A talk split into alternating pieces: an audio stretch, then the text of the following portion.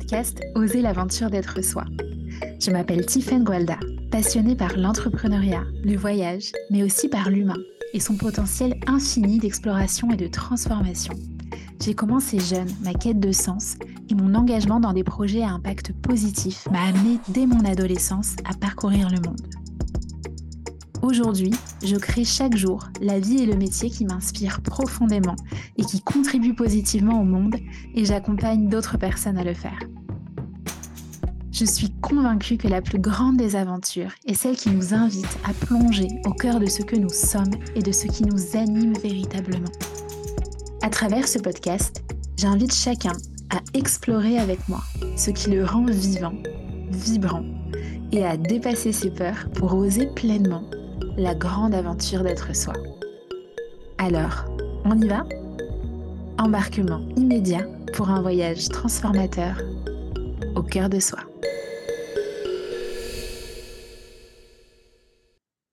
Bonjour à tous et bienvenue dans ce nouvel épisode de podcast en solo où on va parler du people pleasing. Le people pleasing, qu'est-ce que c'est? C'est un mécanisme qui conduit certaines personnes à vouloir coûte que coûte faire plaisir aux autres, quitte à se faire passer en dernier et quitte à mettre ses propres besoins tout en bas de la liste des priorités. J'ai moi-même découvert ce terme il y a trois ans alors que j'habitais et que je travaillais au Sénégal déjà à l'époque. Et ça a été un véritable choc quand j'ai découvert ce terme et quand j'ai plongé en profondeur dans ce qu'il se cachait derrière et que je me suis aperçue que je cochais absolument toute la liste de ce qui fait qu'une personne est qualifiée de people pleaser. Alors, je vais vous partager quelques points pour que vous puissiez mieux comprendre de quoi est-ce qu'il s'agit et que vous puissiez observer si vous-même vous cochez certains de ces points, si vous vous reconnaissez parmi certains de ces points. Et si c'est le cas, sachez que ça n'est pas une fatalité. Je vous partagerai en deuxième partie d'épisode quelles sont les clés qui, moi, m'ont aidé à pouvoir me défaire de ce mécanisme-là. Alors, la première chose, c'est que les personnes qui sont people vont avoir de la difficulté à exprimer ce qu'elles aiment et ce qu'elles n'aiment pas. Par exemple, ça m'est arrivé par le passé de me retrouver dans un magasin à acheter un vêtement que je n'aimais pas plus que ça, simplement pour ne pas vexer la vendeuse à qui je n'osais pas dire que je trouvais que c'était moche. Un autre exemple, ça va être des personnes qui ont tendance à se resservir alors qu'elles n'ont plus faim pour faire plaisir à la maîtresse de maison et pour ne pas la froisser. Si vous saviez le nombre et la quantité de nourriture que j'ai ingérée simplement pour faire plaisir à la personne qui était en face de moi. Une troisième façon d'observer le people pleasing, ça va être par exemple d'avoir de la difficulté à mettre fin à une conversation. Que ce soit une conversation téléphonique, que ce soit une conversation où on est en présence avec la personne et il est temps pour nous de partir parce qu'on a un autre rendez-vous ou tout simplement parce qu'on sent que c'est juste pour nous de clôturer la conversation. Quand on est people pleasing, ça va être très difficile d'abréger et de mettre un terme en premier à une conversation. Un autre exemple, ça va être d'avoir de la difficulté à se désengager d'un rendez-vous, d'un dîner, qu'il s'agisse d'un rendez-vous professionnel, d'un rendez-vous euh, personnel, quoi que ce soit. À partir du moment où on est engagé, ça va être très compliqué pour nous de faire marche arrière, quand bien même on n'a plus les ressources disponibles pour honorer ce rendez-vous. Un autre exemple, ça va être des personnes qui ont tendance à ne pas oser dire lorsqu'elles reçoivent un cadeau qu'elles n'aiment pas. Les fêtes de Noël sont passées il n'y a pas très longtemps. Posez-vous la question, est-ce que vous avez été honnête? Est-ce que vous avez été vrai dans les réactions que vous avez euh, faites aux cadeaux que vous avez reçus? Pendant très longtemps, ça a été très difficile pour moi de dire que je n'aimais pas un cadeau. Ça l'est encore par moments mais j'essaye vraiment de plus en plus de m'obliger à le faire parce que je me rends compte que ça sert et la personne qui est en face de moi et moi. un autre exemple, ça va être la difficulté à choisir entre telle ou telle option. Par exemple, si on nous demande de choisir entre tel ou tel film, quel est le film que tu aimerais regarder ce soir Ou entre tel ou tel restaurant? Où est-ce que tu aimerais aller dîner ce soir? À chaque fois qu'en fait on a une, différentes options disponibles, on va avoir tendance à laisser l'autre choisir parce que ce qui nous importe, c'est que ça fasse avant tout plaisir à l'autre. Et dans une certaine mesure, c'est OK de vouloir faire plaisir à l'autre de temps en temps, mais c'est aussi important vraiment d'apprendre à exprimer quelle est notre préférence. Et souvent, quand on est people pleaser, on va avoir tendance à se dire, peu importe, même si on aurait préféré une autre option, tant que l'autre est satisfait, tant que ça fait plaisir à l'autre. Un autre exemple, évidemment, ça va être les personnes qui ont de la difficulté à dire non les personnes qui sont un peu, vous savez, yes girl ou yes boy et qui vont avoir tendance à dire oui à tout pour la simple et bonne raison qu'elles ne savent pas dire non. Et ça, c'est très problématique et on va le voir après parce que ce sont des personnes qui vont avoir tendance à être submergées par les sollicitations.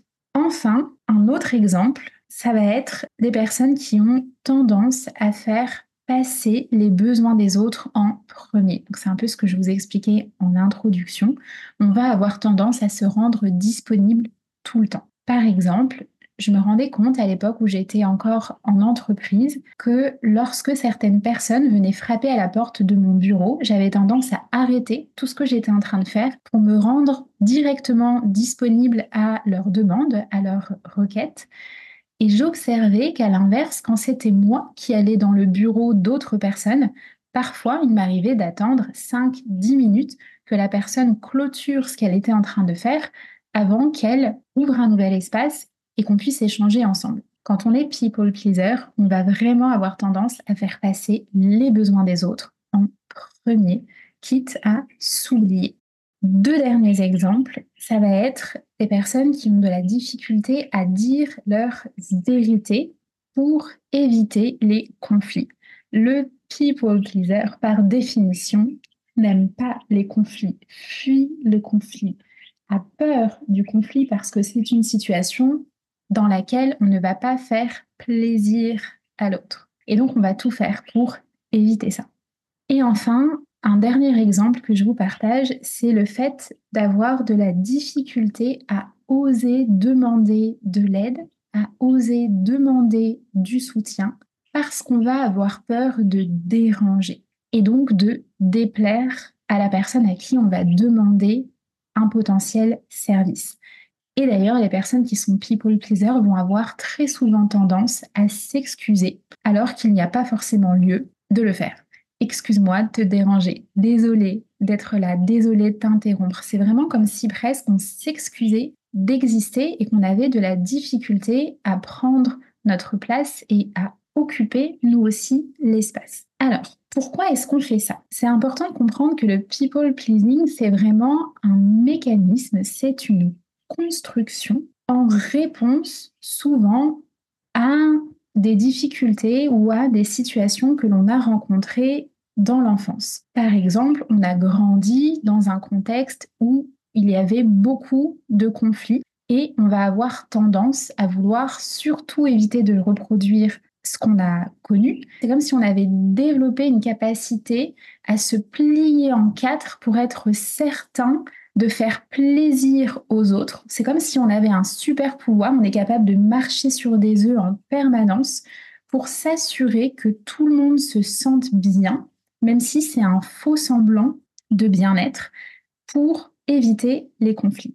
Ça peut aussi venir du fait qu'on a eu des parents qui n'étaient pas vraiment matures émotionnellement et auprès de qui on avait tendance à jouer un rôle parfois de confident, parfois de thérapeute, parfois de médiateur. C'est comme si finalement on avait pris la responsabilité de leurs émotions.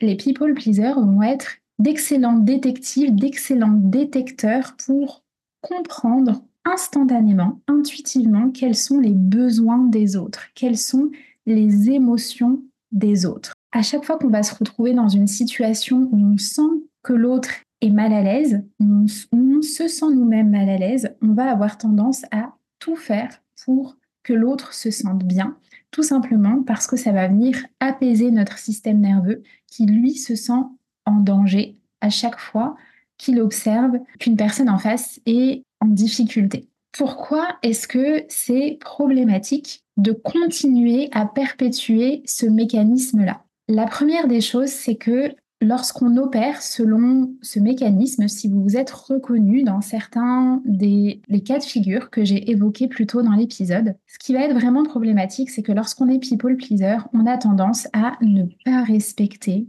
son temps, ne pas respecter ses besoins et ne pas respecter ses limites. Et ça va nous conduire à perdre beaucoup, beaucoup de temps.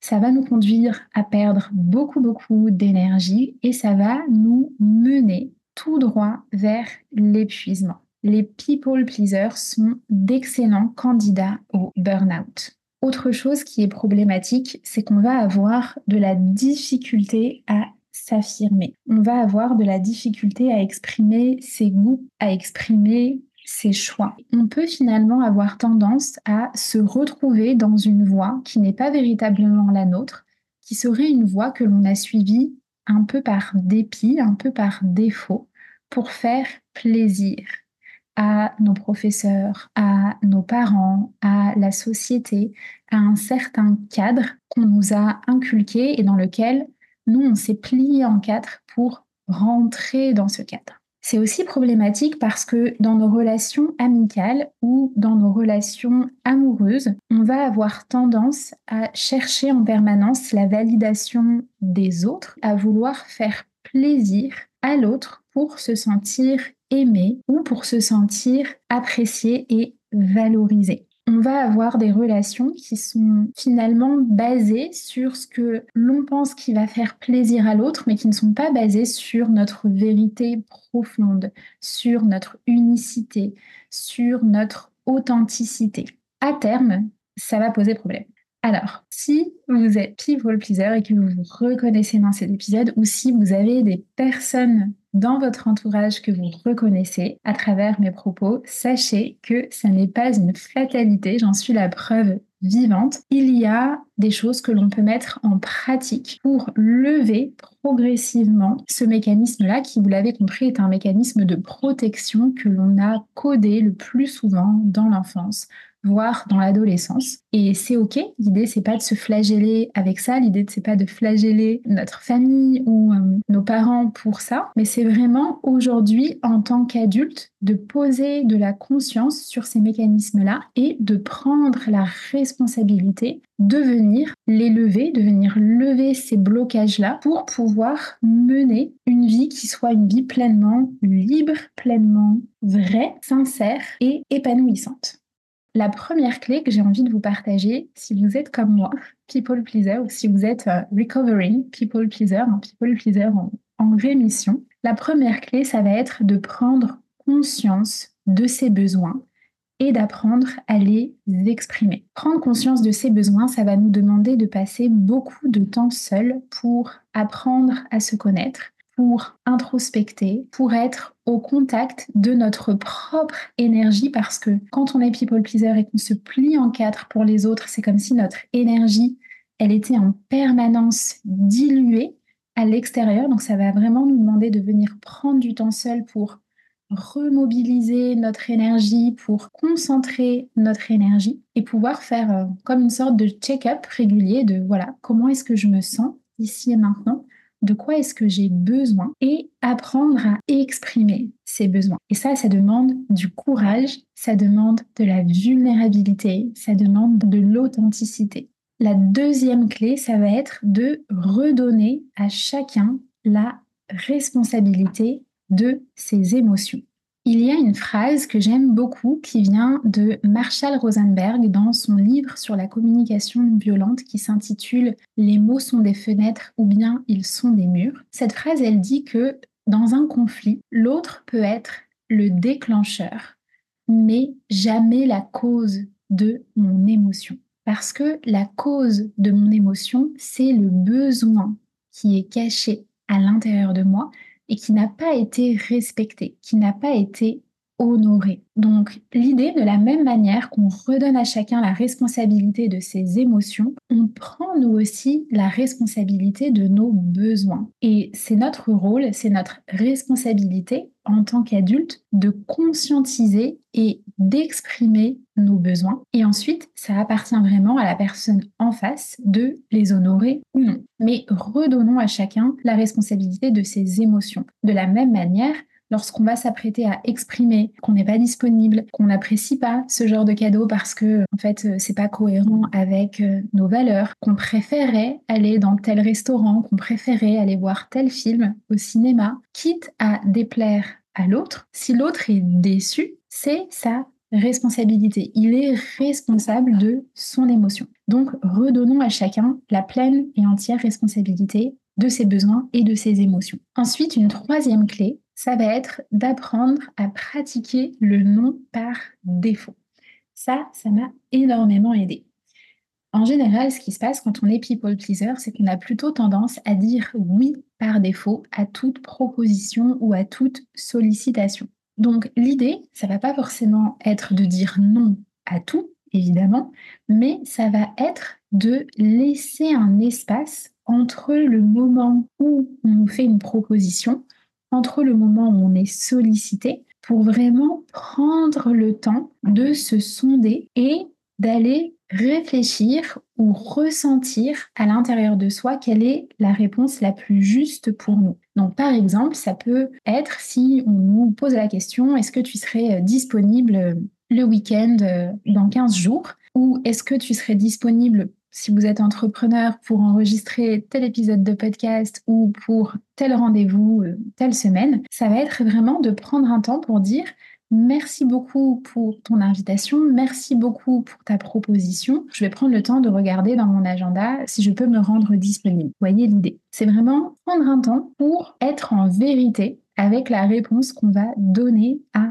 la personne. Une autre clé, ça va être d'apprendre à poser des limites. Apprendre à poser des limites, c'est un art à part entière. Je pense que d'ailleurs, ça fera l'objet dans le futur d'un épisode entier, tellement il y a de choses à dire sur ce thème. Mais peut-être simplement pour le poser là, qu'est-ce que c'est qu'une limite? Et souvent d'ailleurs, quand on est people pleaser, on n'a pas de limite. Et moi, c'est vraiment un thème que j'ai presque découvert parallèlement au thème du people pleasing et j'ai travaillé sur les deux en même temps. Qu'est-ce que c'est qu'une limite? Une limite, c'est vraiment le périmètre au sein duquel il est confortable pour moi de fonctionner.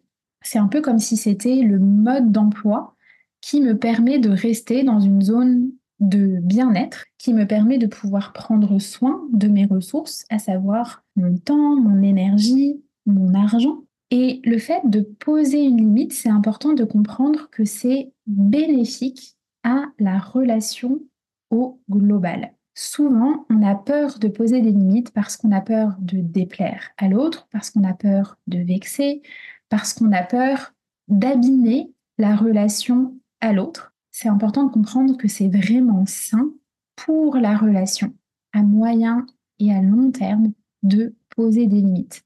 Exactement comme les enfants à qui on pose des limites et c'est ce qui leur permet de pouvoir se développer sainement. Dans une relation, il y a toi, il y a moi et il y a la relation. On est trois.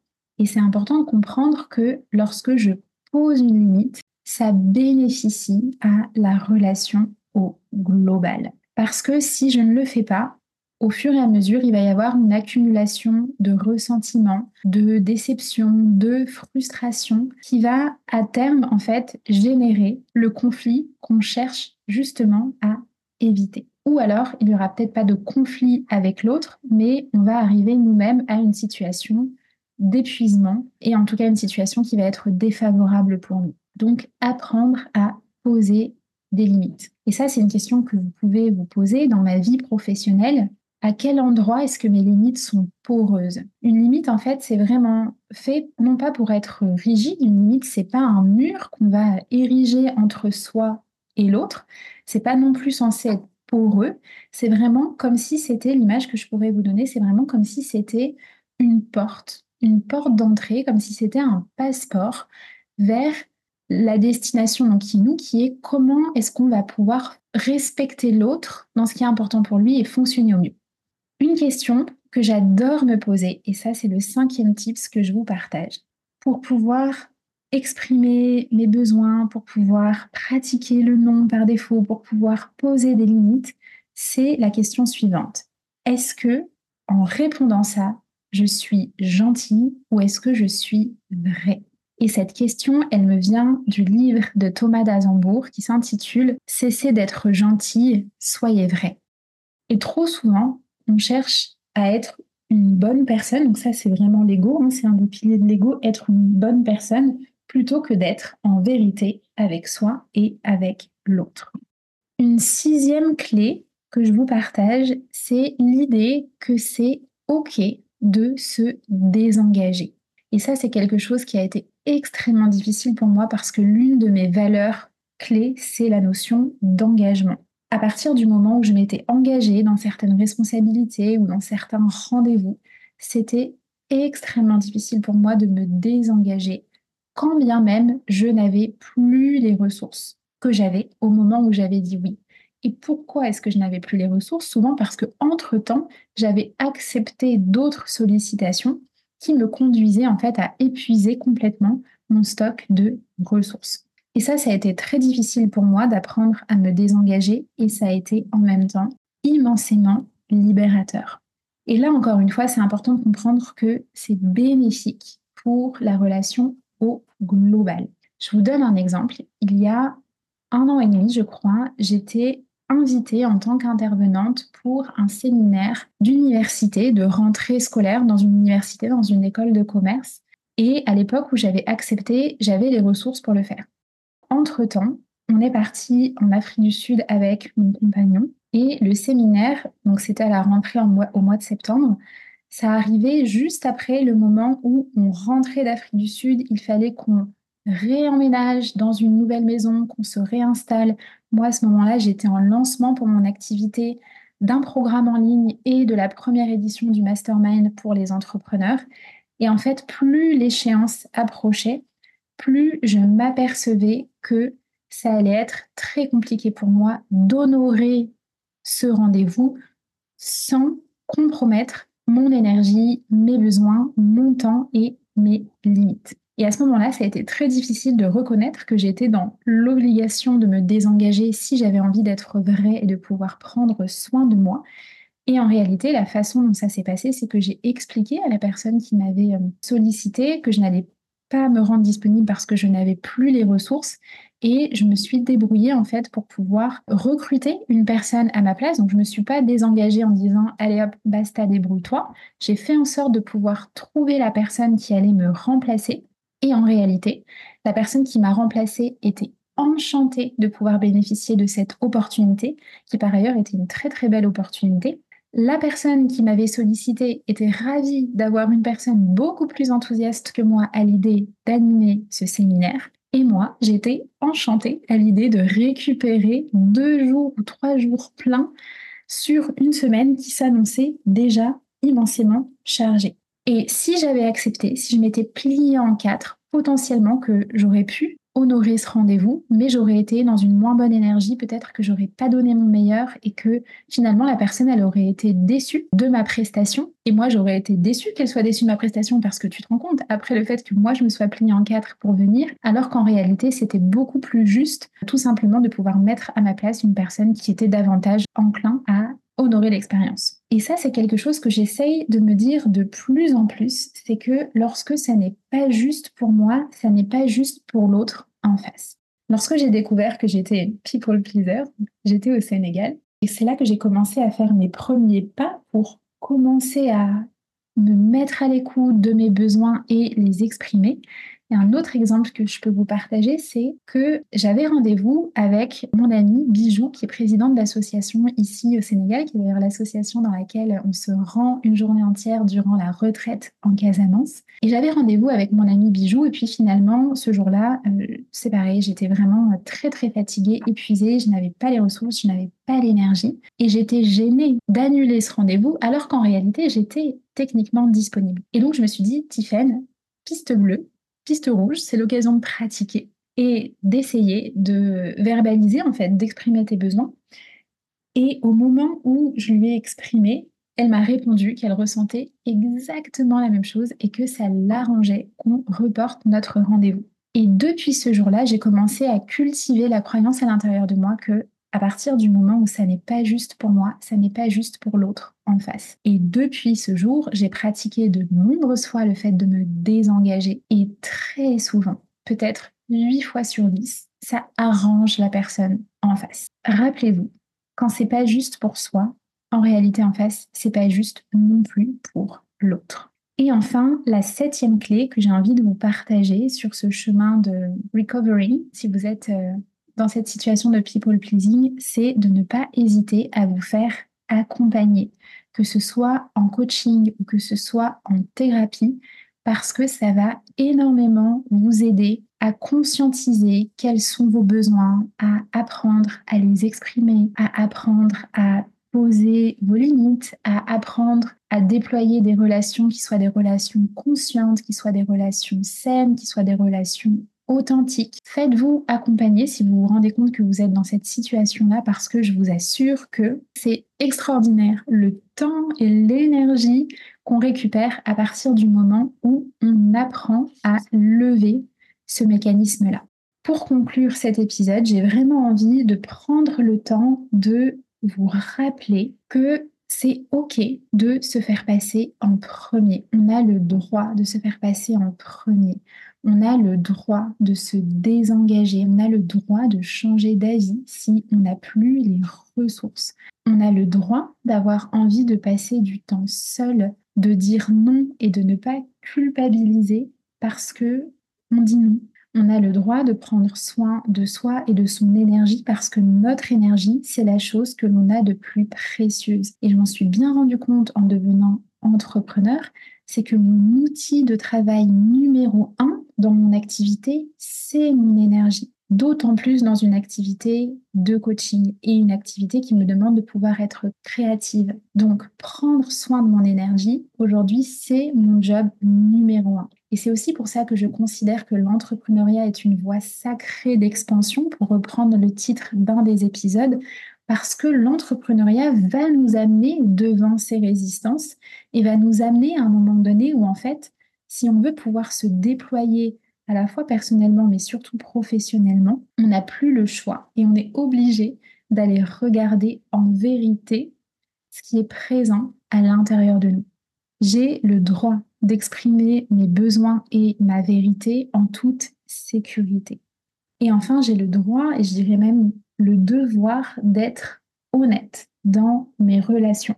Il y a d'ailleurs un excellent livre que je vous recommande et que j'ai lu cette année qui s'appelle L'honnêteté radicale de Brad Blunton, il me semble. Et c'est vraiment en fait une ode à la vérité, à l'authenticité, à la vulnérabilité, parce qu'encore une fois, ça demande de la vulnérabilité, d'exprimer ses besoins et d'être honnête en premier lieu avec soi, puis avec les autres.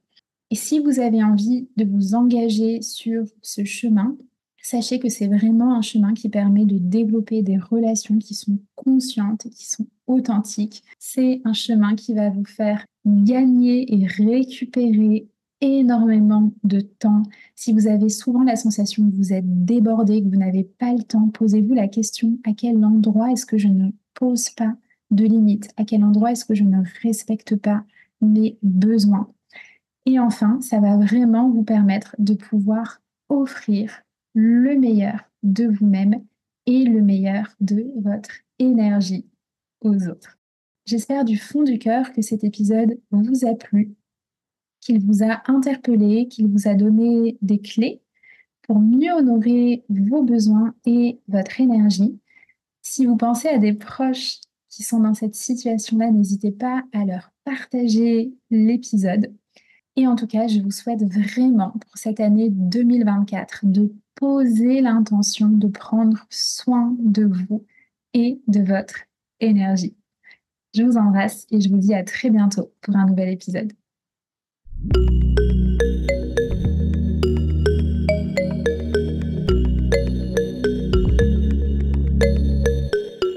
Merci pour votre présence. Si cet épisode vous a plu, je vous invite à le partager avec vos proches pour continuer à semer ensemble des graines d'inspiration. Vous pouvez également noter le podcast pour contribuer à le rendre plus visible et vous abonner pour être tenu au courant des prochains épisodes. Enfin, pour suivre mes aventures et connaître l'actualité de mes programmes et accompagnements, retrouvez-moi sur ma page Instagram Tiffen Gualda. À très vite!